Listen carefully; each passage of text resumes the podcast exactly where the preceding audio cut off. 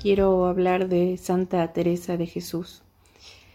Ella fue una maestra de oración y em, el Papa Francisco, en, una audiencia general de este año, nos hablaba acerca de Santa Teresa y mm, ella y él nos contaba que a través de su intercesión y su ejemplo podemos descubrir la oración como ese trato de amistad con quien sabemos que nos ama. Y el Santo Padre también recordó las palabras de Santa Teresa de Ávila para añadir que estando con Dios, nada nos podrá turbar ni espantar, pues solo Dios basta. Y si hablamos de desandar esos caminos por los que anduvo Santa Teresa de Jesús, cuyo pensamiento sigue vigente hasta el día de hoy, ya nos decía que este camino no podemos hacerlo solos, sino juntos. Esa senda de oración discurre por la vía de la fraternidad.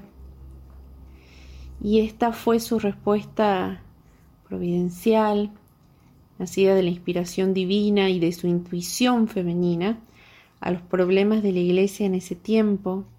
Y es por ello que mm, funda pequeñas comunidades de mujeres que mm, siguieran a Cristo viviendo sencillamente el Evangelio y sosteniendo a toda la iglesia con una vida hecha plegaria.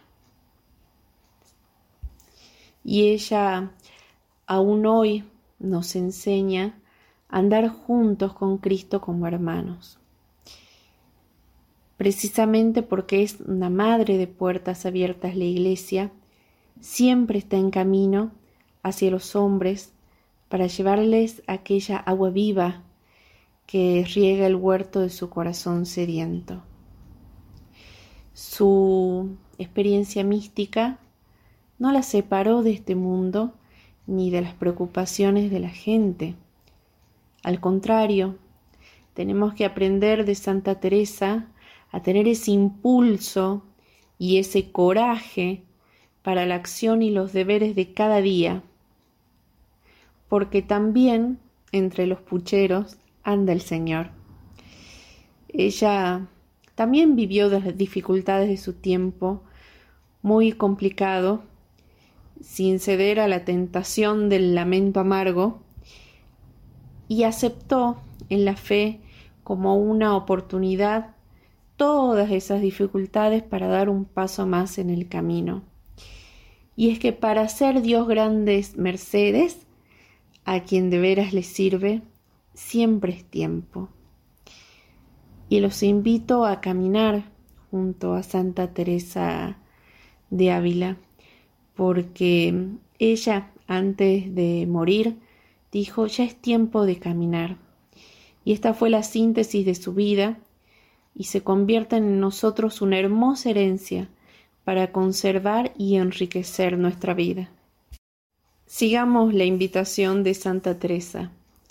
Ya es tiempo de caminar y andar por los caminos de la alegría, de la oración, de la fraternidad, de este tiempo que se nos presenta tan difícil, este tiempo de pandemia, hay que vivirlo como una gracia.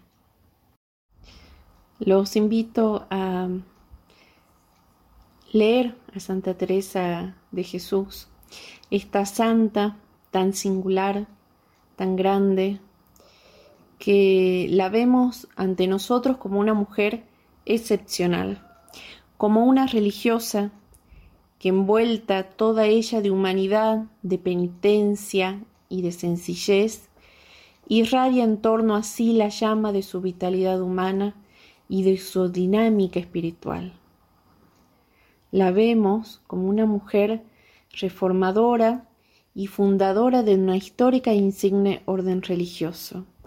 Ella fue una escritora, escritora general y fecunda, fue una maestra de vida espiritual, como contemplativa, incomparable e incansable alma activa. Ese fuego de Santa Teresa prendió entonces y sigue prendiendo hoy.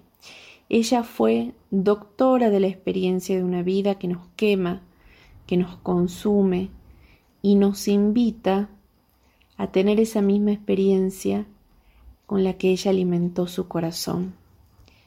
Y cuando nosotros miramos a Santa Teresa de Jesús, esa maestra de experiencia, porque esa doctrina nace de una experiencia y ella es una gran doctora,